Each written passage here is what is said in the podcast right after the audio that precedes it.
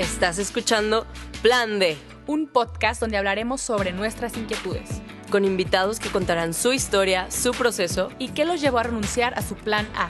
¿Por qué lo dejaron todo y comenzaron a seguir a Dios? Yo soy Clara Cuevas. Y yo soy Romina Gómez. ¿Te atreves a escuchar? Hola amigos, ¿cómo están? Bienvenidos. Siempre digo cómo están como si me fueran a responder, ¿verdad? Pero Dicen que bien. espero que estén muy bien.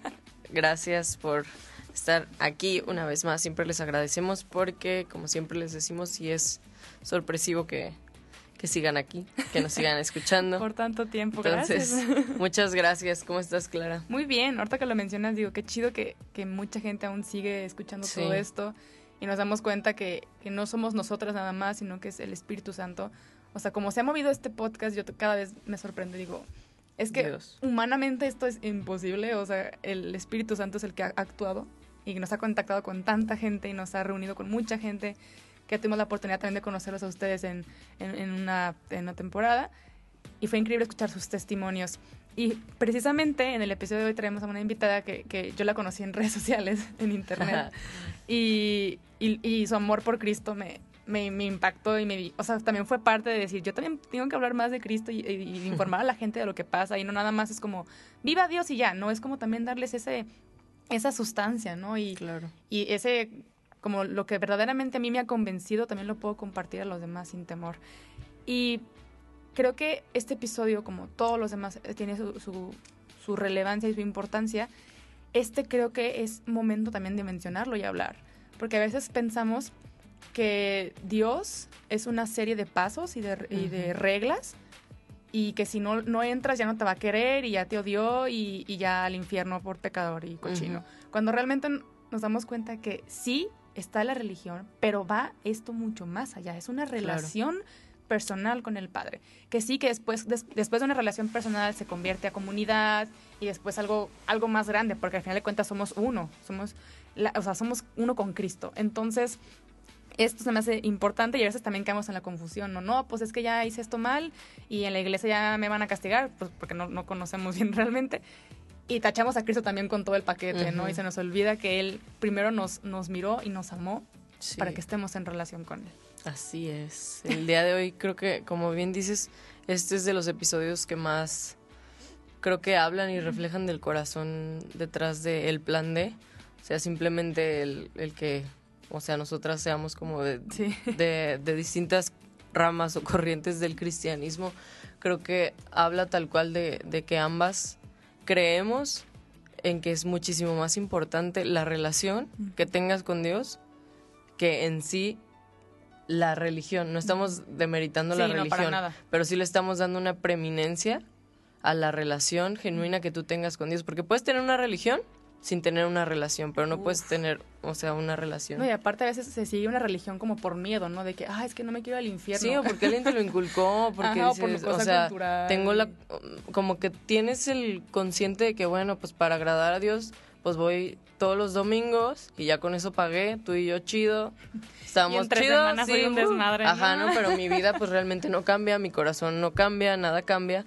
Y piensas que aplacas de alguna forma como la ira de Dios, porque incluso ahí es como no tienes el, el concepto correcto. Pues. Exactamente, no, como que no nos hemos como preocupado realmente de conocer a ese Dios y como una vez Claro. alguien me dijo, es que tú no puedes amar algo que no conoces, tú Claro. no puedes amar a alguien que no conoces y yo digo, no, pues sí, ¿cómo voy a ¿Por amar a un Dios que ni siquiera yo me he metido a leer la Biblia, por ejemplo, en Claro. ese momento digo, no, pues Mucha gente dice como, pues es que yo sí amo a Dios. ¿cuál? Así o que, sea, ¿cómo ¿Cómo? no? Porque nos lo inculcaron, ¿no? Como así, el primer mandamiento, amarás a Dios sobre todas las cosas. Y dices, ah, pues yo lo amo porque digo que lo amo y ya eso es suficiente. Por supuesto que no, no puedes amar a alguien que no, no hablas con él, que no conoces quién es, cómo no le gusta. Nada, nada. Si no hay una relación, no puedes amar a alguien. Y sí, como lo habíamos mencionado hace rato, pues, somos de diferentes eh, ramas del cristianismo, pero ambas nos hemos preocupado por conocer esas diferentes ramas del cristianismo y permanecer también. Pero, como una vez lo escuché en una prédica con Yah- Yahaya, ¿cómo se llama? Yesaya Hansen. Yesaya Hansen, siempre no lo pronuncio bien nunca. Y él decía, sí es importante asistir a la iglesia, pero el que cambia vidas no son las cuatro paredes, sino es el que está ahí dentro. Wow. Y digo, pues es que sí tiene sentido. Y claro, las cuatro paredes te ayuda a permanecer en esa comunidad y en esa, esa, en esa relación con él. Y cada vez que asistas es como decir, sí es cierto, estoy aquí por él y no por la señora que me va a criticar. O como siempre pensamos, es que no voy a misa porque me critican. Y es como, a ver, no vas por la persona, vas por Cristo.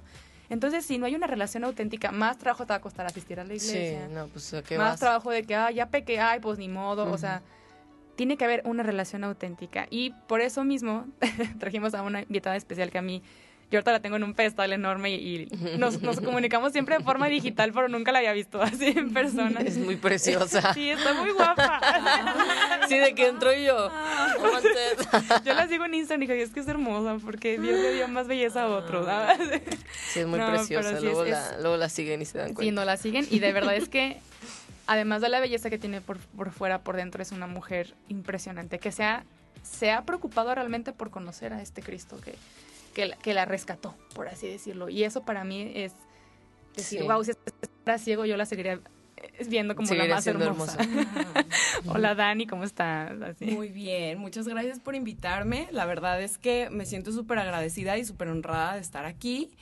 Y pues la verdad es que me, me siento, siento que esta es una gran oportunidad para poder compartir con ustedes mi, mi testimonio y mi testimonio va de la mano de cómo yo eh, perdí mi relación con Dios y después cómo la recuperé. Y eso fue pues obviamente al darme cuenta que es la relación más importante que vas a tener en tu vida hay muchas relaciones que consideramos que son importantes y si lo son, están nuestros amigos, está nuestra familia, está nuestro novio, si tenemos novio, pero pues, no, en el caso no así, pero cuando cuando, cuando tengas, pues sí.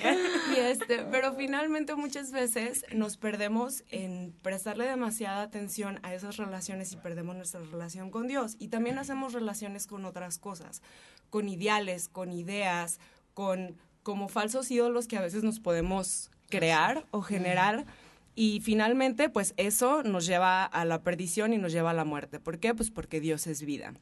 Entonces me gustaría empezar mi testimonio contándoles una historia. A ver. Eh, Bueno, mi conversión es muy reciente y creo que eso es lo primero que quiero platicar porque muchas veces cuando alguien llega y nos platica de su experiencia, sentimos que es una persona que ya tiene una relación larguísima con Dios, que ya tiene absolutamente todo resuelto y podemos sentirnos un poquito lejos, ¿no? De su experiencia. Pero yo vengo aquí con toda la humildad de decirles que esto es de que es súper reciente para mí, que no tengo todo resuelto y que pues les quiero platicar desde mi experiencia cómo ha sido esto, ¿no? Entonces, este, yo durante 15 años estuve súper alejada de Dios. Viví muchísimas cosas muy fuertes en esos 15 años y hace poco me entró el necesito poner en orden mi vida. Entonces pedí em, orientación espiritual. Entonces llego yo, muy mona, este, a mi orientación espiritual con 15 años de tristeza y frustración y ansiedad y depresión y tragedias a abrumar al pobre director espiritual diciéndole, el mundo es horrible y es que qué está pasando y es que la gente está loca y es que ya no hay valores y es que mira lo que está pasando con el aborto y sacando yo todos mis temas y el pobre hombre no podía seguir el rollo porque yo traía así vomitando todo mi dolor, ¿no? Hasta que en un punto, o sea, me hizo varias preguntas, pero una de las preguntas que me hizo fue como que, a ver, pausa, ¿cómo es tu relación con Cristo? Y yo, ¿Qué? ¿Quién? A ver. ¿Cómo? ¿De quién estamos hablando? ¿Cómo que mi relación con Cristo? Yo vengo aquí a que me resuelvas la vida. O sea, yo ya lo había agarrado de psicólogo, ¿no? Y entonces, este, salí, me dejó como unas tareas y salí de ahí. Lo primero que dije fue, ok, ¿cómo es mi relación con Cristo? ¿Tengo realmente una relación con Cristo? Y si no, pues ¿cómo la voy a fomentar? Entonces, les, quería, les quisiera contar también un poquito el preámbulo de quién soy yo. Échale.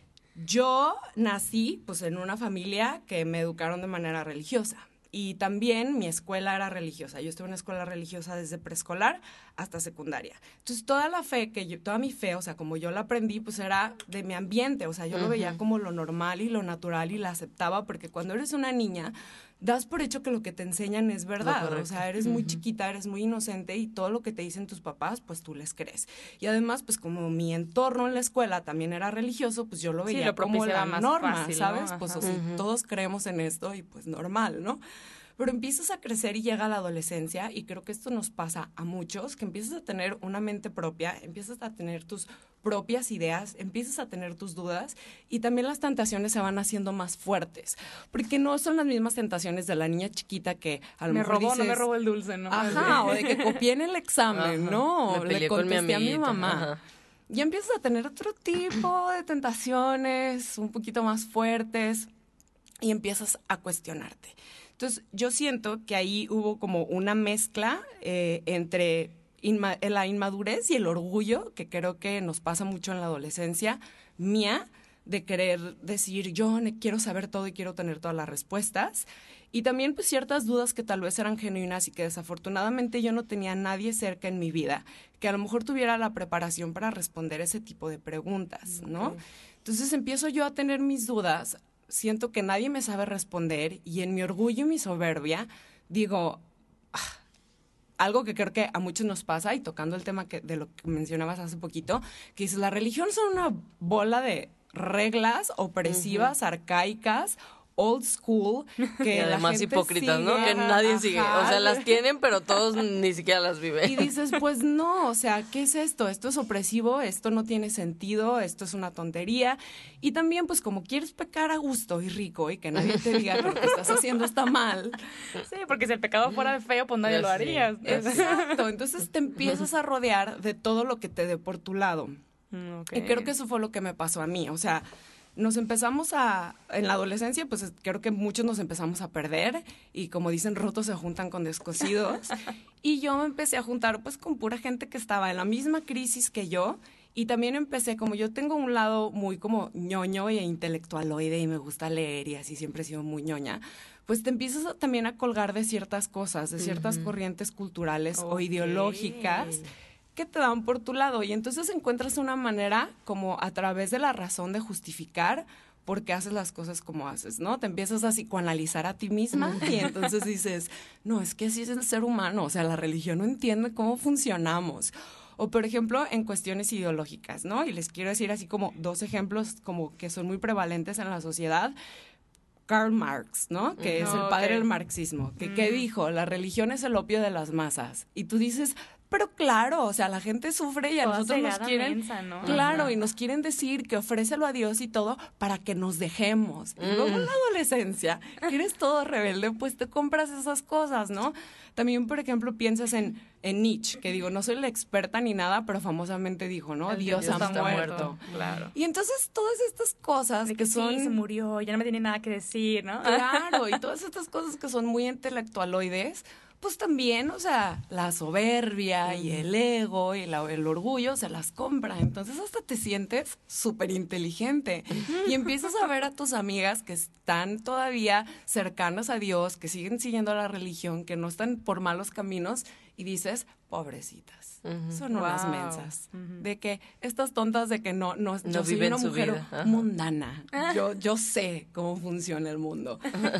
y pues como te empiezas a juntar con gente así, pues se te hace más fácil. Pero ¿qué es lo que pasa? A mí lo que me pasó es que perdí la paz. Ok. Pierdes la paz. Eh, que es algo que un poquito más adelante eh, lo voy a, voy a conectar este tema de la paz, pero empiezas a sentir que la vida no tiene sentido, no sabes cómo actuar, no sabes distinguir entre el bien y el mal, porque finalmente vivimos en una cultura súper relativista, ¿no? O sea, ¿cuántas veces no escuchamos estas cosas de mi verdad? Ajá. ¿No? A y mi de manera. que, claro, y de que you do you, así de que sé tú misma y tú brilla y todo está bien. Entonces, todas estas formas de ver la vida y de pensar que son súper prevalentes en la cultura, pues nos van afectando. Y entonces, ¿qué es lo que pasa? Empiezas a sentir un vacío enorme, un vacío que no puedes llenar con nada y te compras la idea, te vas comprando ideas súper tontas, ¿no? De que si yo soy la más bonita y la más popular voy a ser feliz, o si yo tengo dinero voy a ser feliz, o si yo tengo mucha gente que me admire voy a ser feliz. Y empiezas a darte cuenta que toda la gente que te rodea está buscando lo mismo y dices, pues, ¿qué está pasando? O sea, lo estamos buscando y, y conforme lo vas consiguiendo sigues si- sintiendo ese vacío. Y entonces, ¿qué es lo que pasa? Que pues tu alma se va marchitando y, y obviamente, pues, siempre está la voz del Espíritu Santo ahí diciéndote, mijita, por ahí no va. Y ahí fue donde yo le cerré, obviamente, la puerta a Dios de mi vida, porque yo no quería que me dijera que yo no estaba bien. Yo quería que alguien me dijera que todo lo que estaba, estaba, que todo lo que estaba haciendo estaba bien. Y entonces empecé a sentir un vacío enorme y empecé a tomar súper malas decisiones. Empecé a tener relaciones que eran súper tóxicas y cuando hablo de relaciones tóxicas tampoco quiero decir así como echarle la culpa a la otra persona. O sea, relaciones en las que me hacían daño y yo también hacía muchísimo daño, ¿no? Con, con relaciones de novios y así y también con mis amistades empecé a, obviamente te sientes mal, te sientes sola, te sientes triste y entonces ¿qué haces? La fiesta. Tú sales, tomas, se te olvidan todos tus problemas, tomas terribles decisiones y al día siguiente te levantas en la mañana con el vacío terrible de las malas decisiones que tomaste. Y el problema es que eso crece exponencialmente, ¿no? Entonces, o sea, mi caída fue así, tú hasta abajo. A los 21 años, yo quedo embarazada, o sea, me embarazo. Y fue un golpe para mí de ¿qué voy a hacer con mi vida? ¿No? Quise acercarme otra vez a Dios, pero algo que sucede es que todas las cosas podridas dentro de ti tienen que morir cuando tú quieres acercarte a Dios. Entonces yo estaba devastada, pero a la hora de acercarme y tener que confrontarme con mi pecado y mis malas decisiones, me volví a alejar.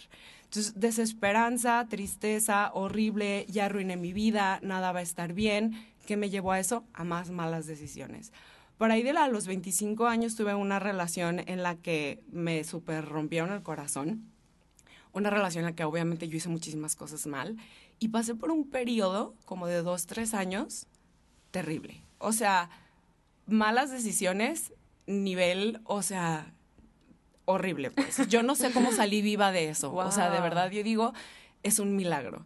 Y a mí lo que me salvó fue la oración de mi mamá. Yo le atribuyo muchísimo que mi mamá nunca dejó de orar por mí. Y sí les quiero decir que si conocen a alguien que sienten que está perdido, que lo ven perdidísimo, no dejen de orar, porque Dios escucha tus oraciones. Y yo creo que gran parte de mi conversión era la oración de mi mamá, porque yo la veía que rezaba por mí y rezaba por mí.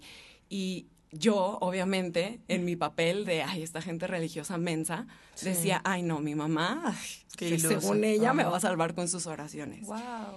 Y yo regresé a Cristo, fue muy chistoso porque un día, a las 7 de la mañana, de la nada, me entró una necesidad de decir, voy al templo de la noche a la mañana. O sea, eran las siete y media de la mañana. Yo me estaba preparando para ir a la oficina. Ya había dejado a mi hija para, para ir a la escuela. Estaba lista y dije, pues voy a pasar un ratito antes de irme a la oficina. Ok.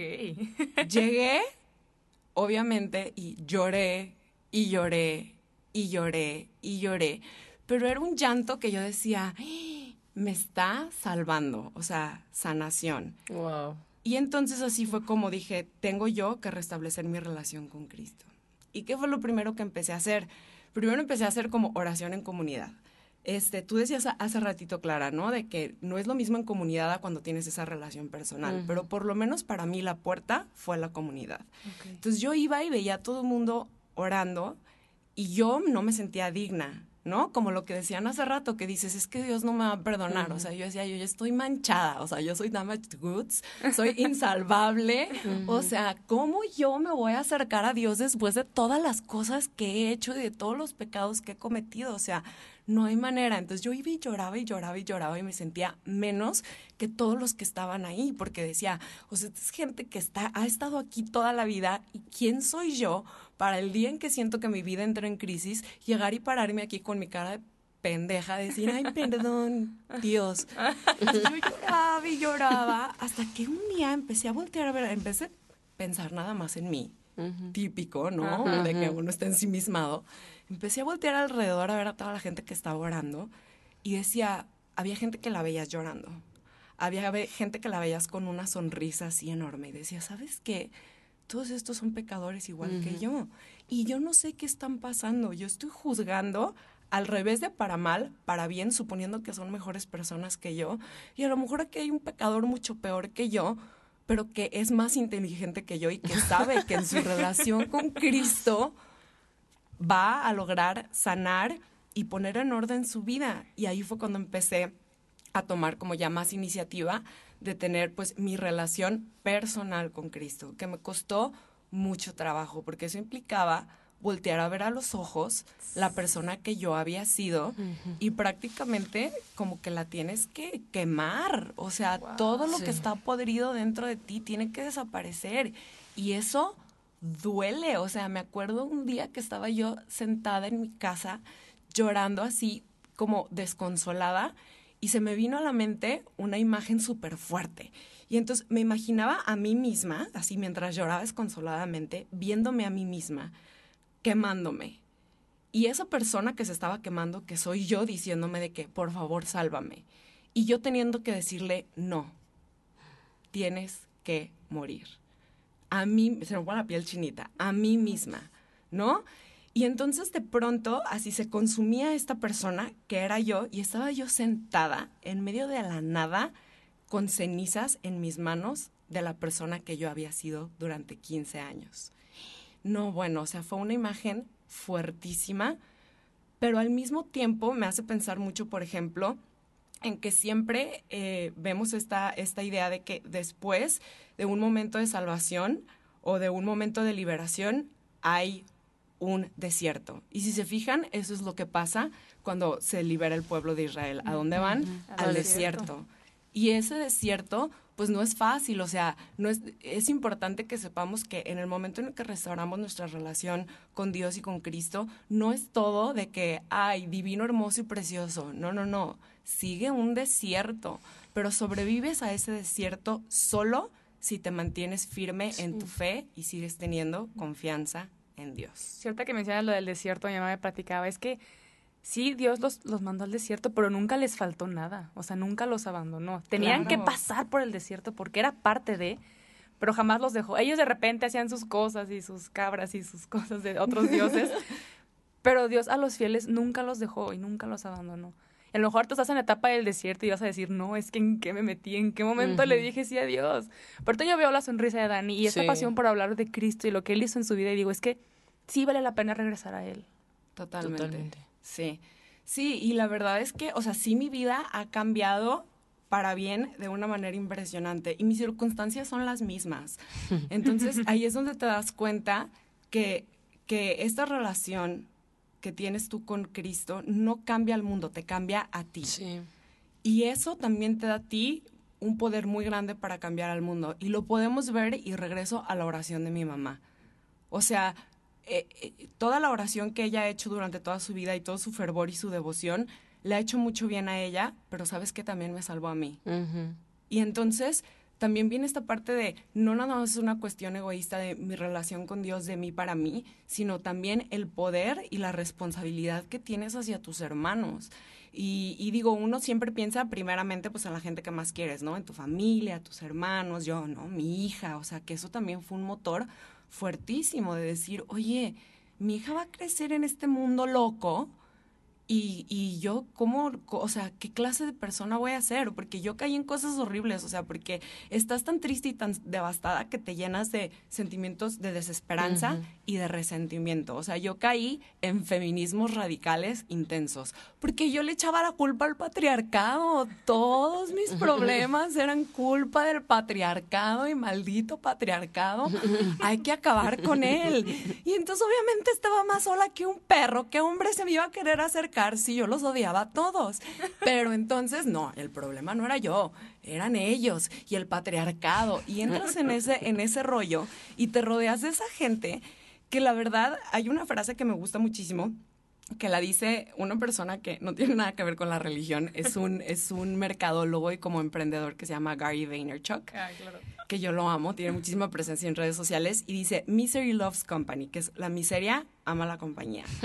Y eso es lo que yo veía en mis círculos feministas. Todas tenían ansiedad, tenían depresión, tenían vidas horribles, nadie era feliz. Entonces yo decía, no puede ser la respuesta aquí, porque entonces nos estamos juntando, pero lo que nos está uniendo es el odio, el enojo y la miseria. La respuesta no puede estar aquí, porque todo el mundo tiene problemas existenciales horribles, no tienen una sola relación sólida en su vida, están solas, desamparadas, tienen depresión, tienen problemas este, de, desórdenes alimenticios, o sea, miles de cosas súper dolorosas en su vida. Y no lo digo juzgando, ¿eh? lo digo con mucha compasión, porque finalmente, pues qué feo, o sea, yo sé lo que es sentir eso y es horrible, pero dije, no, aquí no está la respuesta. Y, ah, eh, también, pues de ahí fue de donde salió mi regresar a mi relación con Cristo. Y otra de las cosas que también empecé a hacer y que la verdad se me hace por eso increíble lo que están haciendo ustedes aquí con el plan D, es que empecé a consumir contenido cristiano. Y de verdad es que sí hay muchas cosas muy buenas allá afuera. Y puedes escuchar cosas que tienen como un lado más teológico, que van más como por ese lado, y gente que te está platicando de su día a día, gente que se puede sentir un poquito más cercana. Y eso a mí también me ayudó muchísimo a decir, oye, esas preguntas que yo tenía, que desafortunadamente cuando estaba yo un poquito más chica nadie me las pudo responder, ahí están las respuestas, porque también la religión nosotros pensamos que, o sea, tendemos a pensar que son como estas cosas supersticiosas, ¿no? Y que está peleada con la razón. Pero, no es cierto. Si le rascas, los grandes teólogos son súper intelectuales. Súper brillantes. Son brillantes y te pueden dar argumentos de todo, o sea, desde la existencia de Dios hasta por qué tienes que tener una relación con Dios, que están sustentados en, en la razón. Y ahí es donde dices, pues claro, porque Dios es el logos, o sea, es la, verdad absoluta, ¿no? Y, y, algo que aprendí súper bonito que me gustaría como compartirles es algo que tiene que ver, porque a mí me hizo muchísimo sentido, o sea, me abrió la mente, ¿no? Que tiene que ver, por un lado, con la, con la mente o con lo que busca nuestra mente y con la voluntad. Entonces, la, la mente, o sea, si ustedes se ponen a pensar, cuando tienen una duda, nunca les ha pasado, ¿no? Que estás donde sea, con tu amiga en un café o en clases o en el trabajo y de repente tu cerebro se le ocurre tener una duda. ¿Qué haces? Agarras tu celular y lo googleas. Y resuelves esa duda y te salen cinco más. Y así es como de repente pierdes 25 horas de tu día, que tiene 24, en un loophole de estar buscando cosas en Google. ¿Por qué? Porque nuestra mente tiene sed de la verdad, de la verdad absoluta. Y la idea de la verdad absoluta puede sonar como una locura hoy en día porque vivimos en un mundo donde la verdad es relativa, como decíamos hace rato, ¿no? Tú, tu verdad. Pero no es cierto, la verdad absoluta existe. Y también está la voluntad, que la voluntad busque el bien. Y a veces podemos pensar, ay, ¿cómo que la voluntad busca el bien si la gente hace el mal? ¿No? Y pecamos. No te la creo. Pero ahí es porque la voluntad no está de la mano con la verdad. Porque ponte a pensar, cuando tú dices una mentira, ¿por qué mientes? Porque crees que es un bien para ti. Quieres evitar un problema y entonces de alguna manera te convences a ti mismo que decir una mentira es una buena idea. O sea, si yo rompí algo, si yo arruiné algo en el trabajo, si yo metí la pata, pienso, no, pues es que si, si digo la verdad me voy a meter en problemas. Si digo una mentira y me salvo, es un bien. Pero a la larga te vas pudriendo por dentro. Entonces no es realmente un bien, pero la mente se está engañando, pero lo que busca la voluntad siempre es el bien. Y entonces tú dices, me hace todo el sentido cuando en el Génesis dice hechos a imagen y semejanza de Dios. Tenemos esa sed de buscar la verdad y el bien. Dios la puso en nosotros. Por eso nuestro estado natural es en relación con Dios, no en relación con el mal, ni en relación con la mentira. Eso entró a través del pecado original, pero nuestra vida gira en torno a restaurar esa relación. Y no todo es terrible y espantoso porque porque Dios mandó a su Hijo a morir en la cruz por nosotros y para restaurar esa relación con nosotros. Y en Cristo podemos restaurar esa relación con Dios, pero no va a ser fácil, ¿no? Pero yo cuando escuché eso dije, wow, o sea, no es el típico argumento que escuchas cuando estás chiquita de que tienes que hacer el bien porque Dios dice y porque yo digo y porque si no te vas a ir al infierno y eres mala. pues nadie se quiere ir al infierno, entonces. No, no, y a mí eso, pues la verdad es que me llegó muchísimo. Y, y, también este, el decir, oye, todas estas cosas por las que sustituimos a Dios y donde tratamos de buscar la verdad, que no son Dios, que no nos van a dar la verdad absoluta, son como la historia de la mujer en el pozo de Juan, que es esa sed que no te va a saciar. Todos los que beban de esta agua volverán a tener sed. ¿Por qué? Porque el agua que da vida solo la puedes obtener, es el agua que te da Cristo. Sí. Y es algo que también a mí me hizo mucho ruido porque yo estuve tomando de todos los pozos, de por todos lados y estaba perdida. Y el día que restauré mi relación con Cristo, regresó a mí la paz. Que yo decía, ¿qué es eso de la paz? ¿No? Porque suena como muy hippie. Pero no, la paz es, aunque las cosas estén mal en tu vida, aunque tengas un problema, duermes tranquila. ¿Por qué? Porque confías en Dios. Entonces eso fue lo que a mí, de verdad, me transformó mi vida completamente y lo que me impulsa a decir, híjole, porque pues claro que todavía sigo pecando y sigo teniendo todos mis defectos, pero si yo tengo esa fe en Dios y en su misericordia, y también me apego a las reglas, porque por algo existen las reglas. Algo que me encanta es esta idea de que todas las reglas son un no a un no. O sea, cuando Dios nos dice no hagas esto, es un no a otro no y se convierte en un sí. Y es un no a qué? A la muerte. Por lo tanto, es un sí a la vida. A la vida, ¿no? y entonces ahí es donde empiezas a entender, ok, entonces las reglas no son esta cosa tonta, arcaica, opresora del pasado, de las Dark Ages, no, tienen su razón de ser y las empiezas a seguir y dices... Ya entiendo por qué. Entiendo, ¿no? Qué impresionante. Punto número uno, ¿qué onda con tu mente brillante, verdad? Amo, te lo dije, yo te dije.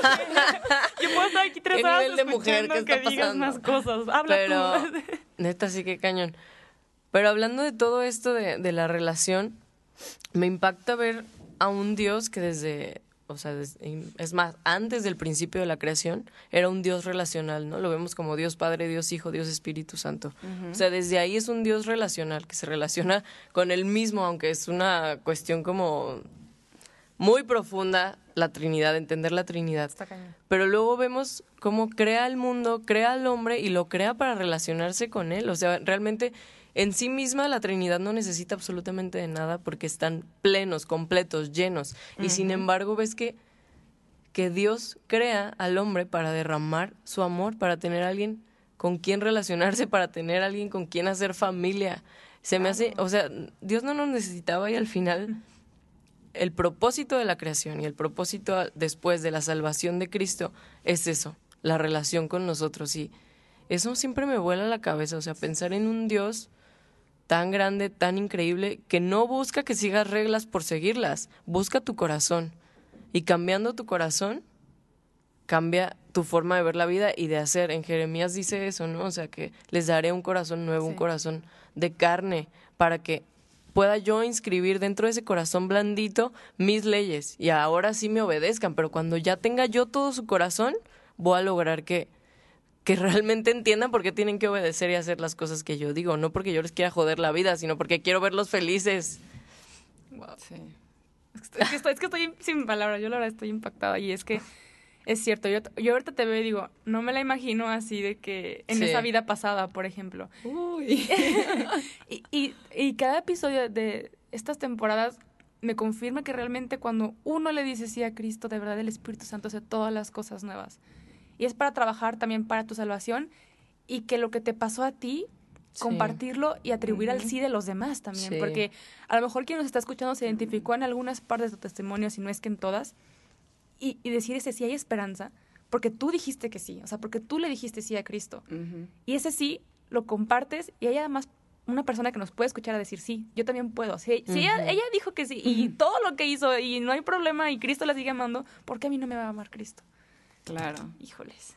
Sí, porque algo también bien fuerte que sucede, o sea, porque, por ejemplo, Clara, tú me acabas de conocer, Sí. entonces tú dices, no puedo creer cómo era, pero la gente que me conoce de antes me dice, ¿qué te pasó? O sea, esta loca, ¿qué bicho le picó, no? Y este, y, y no ha venido sin, sin críticas, o sea, claro que hay gente uh, sí. que me tira de mensa o que, ya sabes, reacciona así o, o que que incluso te, quieren así ver como de, Ay, ahora vas a venir tú a, hablar de esto cuando yo te sé todo tu pasado. O sea, yo tenía mucho miedo de venir aquí como platicar mi, mi, testimonio porque pues es ponerte en una posición súper vulnerable, ¿no? Pero justamente porque me, prepara, me preparé para este episodio, ayer le estaba platicando a mi hermana más o menos de lo que quería platicar y no había puesto nada de mi vida y me dijo, güey, esto está cero de que la gente se va a poder relacionar. Tienes que contar tu testimonio. Y yo, ay, no, es que no quiero porque me dijo, si Dios te está poniendo ahí y te están invitando a que des tu testimonio, dalo. Y es lo mismo, confía en Dios. Y que si Él te puso ahí y, y, y estás ahí, es por algo, platica tu testimonio. Y entonces, pues obviamente venía yo ahorita en el carro toda nerviosa de que voy a sacar mis trapitos. Pero creo que es importante porque eh, finalmente cuando escuchamos que otras personas han vivido lo mismo que nosotros o que han pasado por caminos similares, pues eso también nos, nos ayuda a tener una cierta esperanza. Y en la Biblia vemos muchísimas historias de, de, pecadores que se han convertido. O sea, ¿con quién estaba Cristo?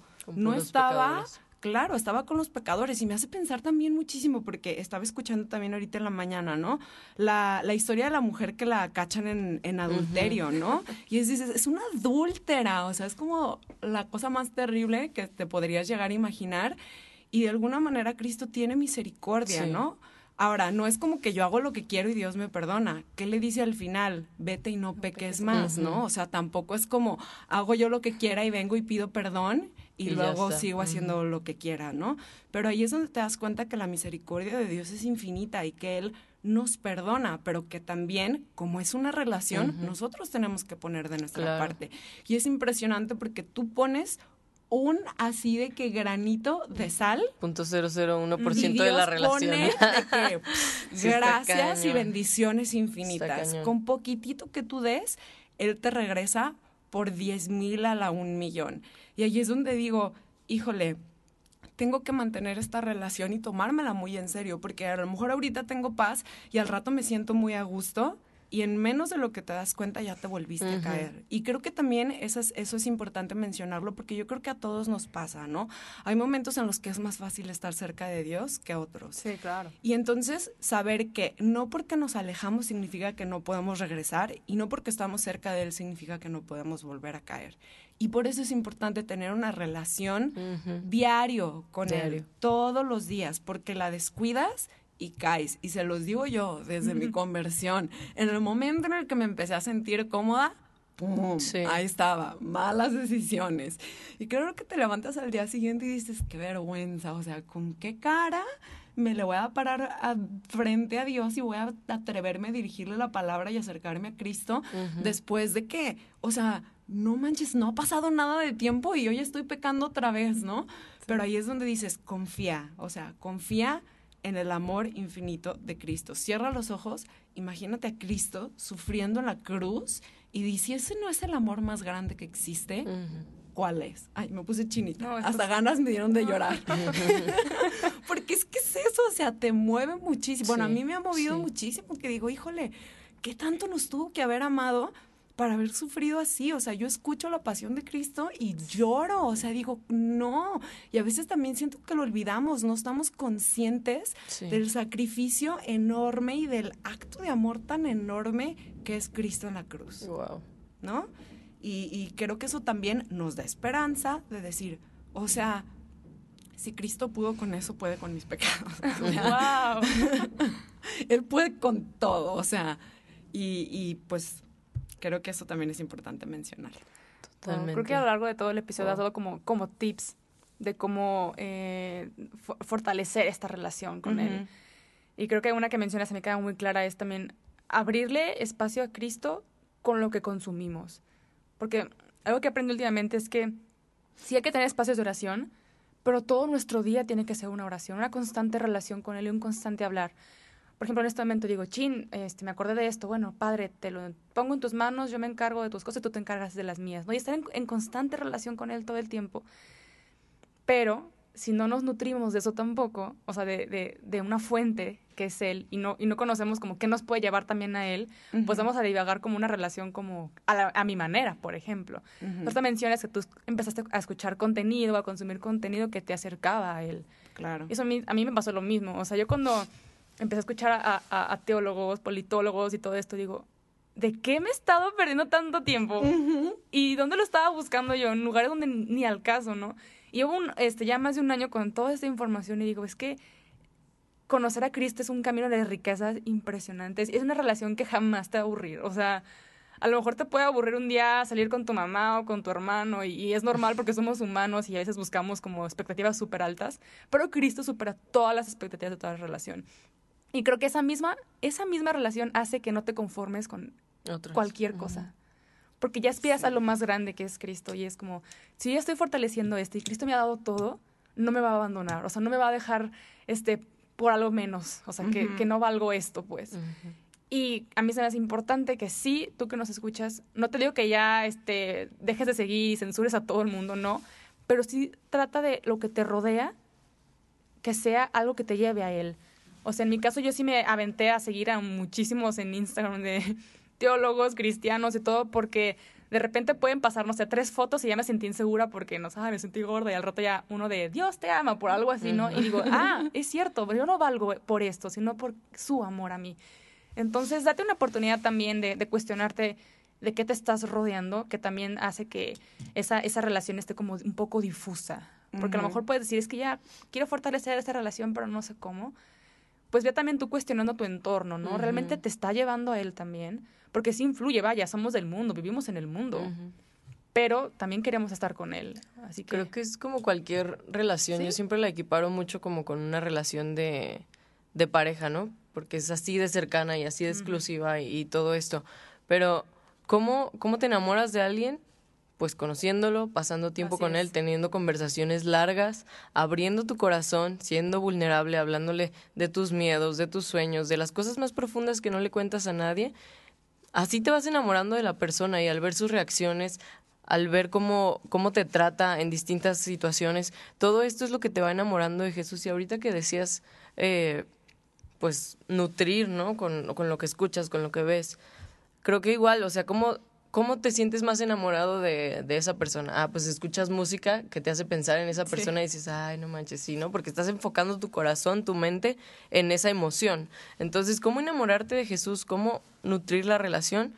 Pues también ayuda mucho eso. O sea, escuchar música que hable de Él te mantiene enfocado. Obviamente no estamos cayendo en esa religión, religiosidad de decir, no escuches mal, ¿no? nunca más. O sea, por supuesto que no, pero escoge en qué quieres enfocar tu mente y lo que estás pensando. O sea, en el momento en el que sientas que algo te está desenfocando o alejando de, de Dios, pues ¿para qué lo quieres realmente en tu vida, no? O sea, si es la relación más importante. Sí, como dice Dani, al final de cuentas te cuestionas todo y de tanto uh -huh. cuestionarte vas llegando a la verdad también.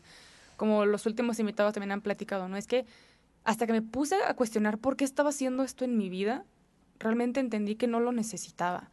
Entonces vuelvo a lo mismo, o sea, cuestionate esto que ya haces por inercia o por tradición o por todo. Y, y, a mí me daba miedo como cuestionar la religión. Dije, es que ¿cómo la voy a cuestionar? No, me van a regañar, me van a correr de aquí, o sea, no.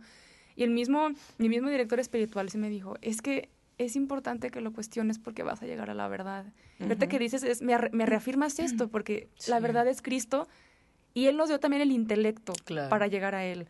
O sea, no hay, no, hay, no hay lucha ahí, o sea, no hay pelea. Y es una parte también de la relación. O sea, no nada más te enamoras de la parte sentimental. Uh -huh. Te enamoras de todo. De toda la persona. Sea, te enamoras claro. de toda la persona. No va a ser como Dios de que, ah, sí, dame tus actos y, y lo que tienes, pero tu inteligencia déjala porque vas a cuestionar no. y me vas a echar a perder el plan. O sea, no, es parte de... Sí, es un todo. Claro, todo pues es todo. que imagínate si, si Dios si no pudieras cuestionar a Dios, pues imagínate cómo, cómo lo estás achicando, ¿no? Uh -huh. O sea, Chale, Dios, o sea, ¿cómo vas claro que puedes cuestionar a Dios y Dios tiene todas las respuestas para cerrarte la boca. Uh -huh. o sea, sí, totalmente. Cómo? Porque pues, Dios es la verdad absoluta y es el amor absoluto, ¿no? Y nada más así como un pequeño comentario también de lo que, de este tema de estarte rodeando, ¿no? De, de, de cosas que te lleven a Cristo. También pensar en esto, o sea, ¿nunca les ha pasado que de repente les entra un interés por algo. Y puede ser lo que sea, o sea, puede ser desde, de repente me entró el interés por la moda o por el maquillaje, yo por ejemplo, que a veces hago mis cositas de maquillaje, ¿no? Y entonces de repente tu mente solo piensa en eso y estás investigando eso todo el tiempo. Lo mismo, cuando te gusta alguien, eres un stalker. Exacto. Y te metes a su Facebook y a su Instagram. De quién era la ex. De la prima, de la prima, de la tía, de la abuela. Y entonces, o sea, cuando, cuando de verdad estás centrada y tienes a Dios y a Cristo en el centro de tu vida, vas a estar buscando eso todo el tiempo. Entonces, todo lo que no te lleve a Él no te va a satisfacer, porque no va a satisfacer esa sed de la que hablaba hace ratito, de que de verdad, de la verdad absoluta. Y finalmente es parte de nuestra naturaleza, o sea, siempre queremos entender las cosas. ¿Y qué cosa más fuerte que entender la verdad, la realidad y también el sentido de nuestras vidas? O sea, ¿por qué estamos aquí? ¿Para qué estamos aquí? ¿Y cuál es el sentido? de que yo haya nacido. O sea, ¿qué misión tiene Dios para mí en la tierra? Y todas estas cosas difíciles que me han pasado, ¿para qué son? Porque también es eso, ¿no? La confianza en que a veces, hay, siempre he visto así como una imagen que se me hace muy tierna, que se ve así como un, un niñito que se le rompió un osito chiquito y se lo está dando a Jesús y está Jesús con un oso gigante atrás en las manos, ¿no? Y, y, aunque es así como medio cursi y así, es la vida, o sea, todas las dificultades que a ti te suceden, tú no tienes la perspectiva que tiene Dios. Él sabe por qué te está pasando lo que te está pasando. Confía en Él. Y en la oración vas aprendiendo a encontrar esa paz que te permite confiar en Él y dormir tranquilo, con todo y que puedas tener problemas y todo, ¿no? Pero solo en la oración encuentras esa paz. Dejas de orar y tu mente se apodera de ti y empiezas a sentirte ansiosa, empiezas a dudar. Por eso también, como decías, Clara, estar orando a lo largo del día. Y a lo mejor hay momentos en los que van a ser muy solemnes de oración y a lo mejor un día vas a venir en el carro y se te viene un pensamiento que no te deja dormir y en ese momento dices de que, Señor, ayúdame a ver qué me está pasando, eh, a ver, pongo esto en tus manos, como decías, tú te encargas de lo tuyo, confío en ti, etcétera, ¿no? Y así entonces empezamos a vivir en oración y cada vez vamos teniendo más esa paz y fortaleciendo esa relación. Wow. Así es. wow, qué padre. Ah, Creo que este va a ser uno de mis episodios favoritos. Oye, Dani, ¿dónde podemos seguir? Por si alguien tiene dudas y cosas de esas que te quiere platicar. Este, me pueden seguir en mi Instagram personal, creo que es mejor idea. que es, espérame porque ni siquiera me lo sé bien, porque como tengo dos Instagrams, es daniela.ctam. ¿Tam? Tam. Ajá. Ok. Es que es Castro Tamayo, C. Ah, ok. Daniela.ctam. Ahí me pueden seguir, van a encontrar muchas selfies y así, pero de repente en mis historias subo mis no, cosas es que yo las sigo por sus historias porque de repente sube entrevistas con estos teólogos y con estos pensadores que están cañones y yo por eso las... Yo, yo me aviento todas sus historias de los 30 que sube yo así de que, órale, ¿qué más dijo? Entonces, sigue subiendo ese contenido porque es, muy valioso y nos no, a entender que, que, que, no nada más somos de que, ah, nada más le gusta eh, la moda o nada más le gusta eh, que los libros, no, es eso también es parte de mí, es parte central y también te la quiero compartir por, por esto y qué padre. ojalá, ojalá la puedan seguir para que pues para que la sigan, ¿verdad? ah, no, pues, pues sí. gracias, Dani, de, nuevo y gracias por, tu sí a Cristo, que eso nos ha dejado pues con esperanza de que sí se puede regresar a la casa del Padre sin importar lo que hayas hecho o lo que vayas a hacer, este, no lo hagas. Y, y bueno, te recuerdo que nos puedes seguir en Instagram como arroba el punto plan D, también en Facebook, de repente ahí andamos contestando sus, sus inbox, sus inquietudes. Nos puedes escuchar también en Google Podcast, en Apple Music, ya estamos en Apple Music. Muy bien. y en Spotify también, entonces ahí nos estamos escuchando. Así es, y pues muchas gracias por escucharnos. Si tú no tienes una relación con Cristo, si bien has estado lleno de religión toda tu vida o por el contrario, nunca has estado en un contexto religioso, no importa lo que sea, aquí lo que importa es que comiences una relación con Él. No importa cómo vengas, no importa cómo estés ahorita, lo único que importa es que le digas que sí a Jesús. He tenido todo este programa, este versículo que dice que es como si Dios, por medio de nosotros, rogara que se reconcilien con Él. Eso dice, eh, no sé en qué carta de Pablo, pero estoy, o sea, es un versículo que se me hace bien fuerte porque créeme que hoy Dios te está diciendo, por favor reconcíliate conmigo, por favor ten una relación conmigo, Así que si tú sientes como ese llamado ahorita en tu corazón, solo responde es todo. Él ya está esperando para ofrecerte su perdón y, y que inicien una nueva relación. Esta es tu señal. De verdad, muchas gracias por quedarte hasta acá y como siempre te recomendamos al terminar el episodio o al terminar el día, ponte en oración y, y pues dale vida a esa relación una vez más. Pues bueno, yo soy Clara Cuevas Yo soy Romina Gómez. y nos escuchamos el siguiente episodio. Gracias. Dios los bendiga.